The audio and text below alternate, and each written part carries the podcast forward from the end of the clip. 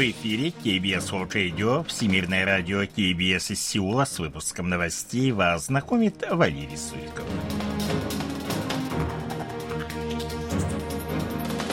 Основные темы этого выпуска – военная промышленность, основа обороны и экономики, заявляет президент Юн Су Гёль.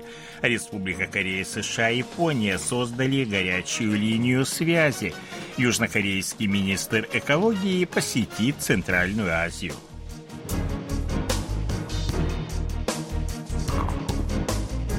А сейчас эти другие новости более подробно. Военная промышленность является основой национальной обороны и экономики. Об этом заявил президент Республики Корея Юн Су Гёль, выступая 17 октября на церемонии открытия международной выставки аэрокосмических и оборонных технологий АДЕКС-2023.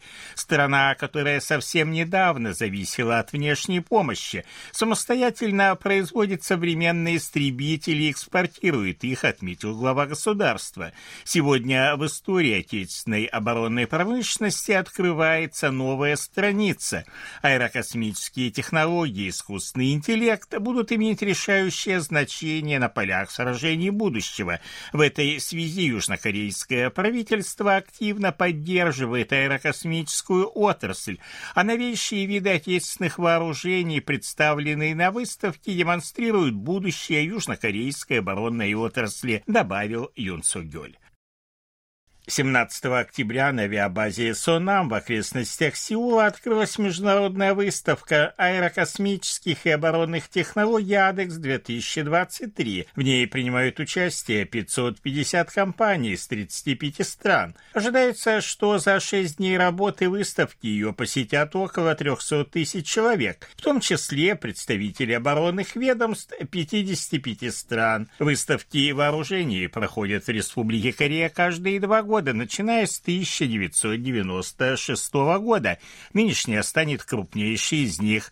В экспозиции представлены около 100 наименований военной техники, среди которых отечественные истребители КФ-21, F-35A, F-15K, FA-50, а также образцы новейшей военной техники США, палубный самолет радиоэлектронной борьбы Boeing EA-18 Growler и многоцелевой истребитель пятого поколения F-22.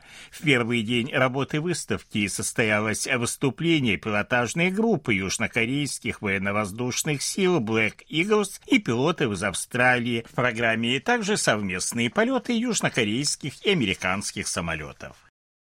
Республика Корея, США и Япония создали горячую линию связи, что является очередным подтверждением укрепления сотрудничества трех стран в области безопасности на фоне роста военной угрозы со стороны Пхеньяна и укрепления военного потенциала Пекина. Как сообщил агентству Йонхап на условиях анонимности представитель южнокорейского правительства, линия обеспечит круглосуточную голосовую и видеосвязь между лидерами и высшими должностными лицами Республики Корея, США и Японии в области безопасности. Создание горячей линии – результат договоренности между президентом Республики Корея Юн Со Гёлем, президентом США Джо Байденом и премьер-министром Японии Фумио Кишидой консультироваться друг с другом в случае возникновения общей угрозы. Она была достигнута в ходе трехстороннего саммита в августе этого года в Кэмп-Дэвиде.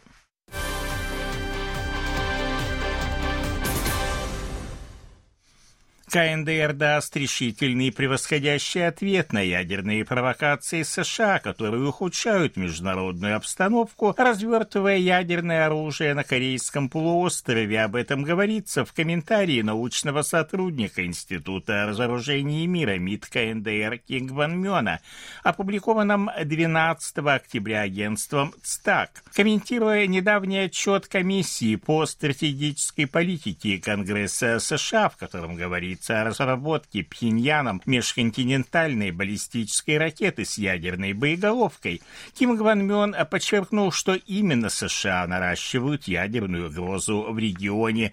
Он отметил, что США намеренно дестабилизируют ситуацию, предоставляя союзникам новейшие вооружения.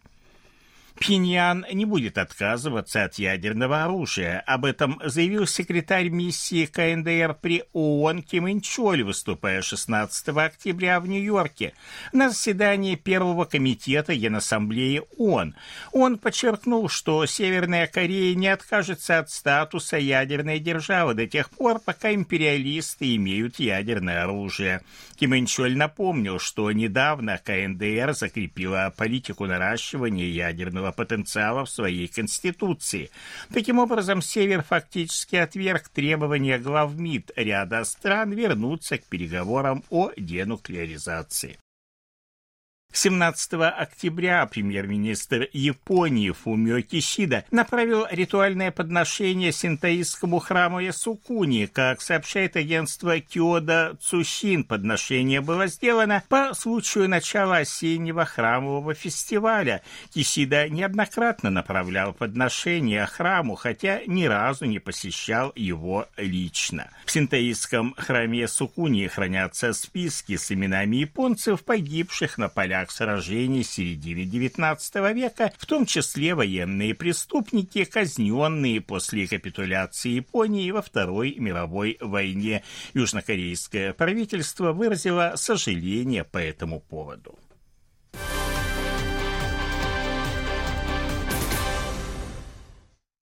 Представитель Республики Корея Ким Джей Юль избран членом Международного олимпийского комитета. Он стал одним из восьми новых членов МОК, чьи кандидатуры были рекомендованы месяц назад в состав Высшего международного спортивного органа исполнительным советом МОК и утверждены 17 октября на сессии Международного олимпийского комитета в Мумбаи. С июня прошлого года Ким Джей Юль является президентом Международного союза конькобежцев конькобежцев.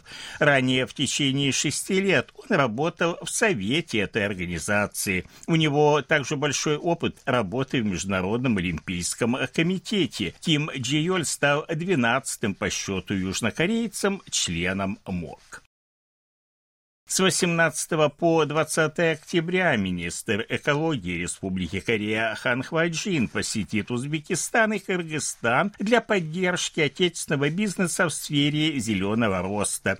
В Узбекистане он встретится с представителями девяти работающих там южнокорейских компаний, а в Кыргызстане планируется подписание соглашения о сотрудничестве в сфере защиты экологии и развития отрасли возобновляемых источников энергии энергии. Фильм «Криминальный город 3» южнокорейского режиссера Ли Сан Йона назван лучшим полнометражным фильмом в номинации «Фокус Эйша» на Международном фестивале фантастических фильмов в испанском Сиджесе. Премия «Фокус Эйша» вручается по итогам голосования среди зрителей. В прошлом году этой премии был удостоен «Криминальный город 2». В августе «Криминальный город 3» получил аналогичную награду на Международном фестивале фестивале фантастического кино в канадском Монреале. С момента премьеры, состоявшейся в мае только в Республике Корея, фильм посмотрели 10 миллионов 680 тысяч человек. Утром 17 октября в Республике Корея отмечено резкое похолодание. Под влиянием холодного воздуха и антициклона в ряде районов зафиксирована самая низкая температура с начала осени. Так, на перевале Тегвален провинции Канвонду она составила минус 1,7 градуса. В Хаджу и других районах на севере провинции Кёнгидо – 0. В Сеуле в 8 часов утра температура воздуха была плюс 8,4 4,4 градуса, а в Инчоне плюс 12. Ощущаемая температура была еще более низкой из-за холодного ветра.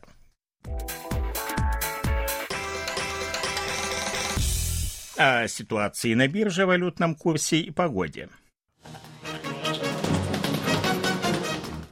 По итогам торгов главный индекс корейской биржи Коспи 2460,17 пункта. Индекс биржи высокотехнологичных компаний Косдак 820,38 пункта. 1353 воны за доллар, 1426 вон за евро. В Сеуле ночью до плюс 6, днем до плюс 20. Это были новости Сеула.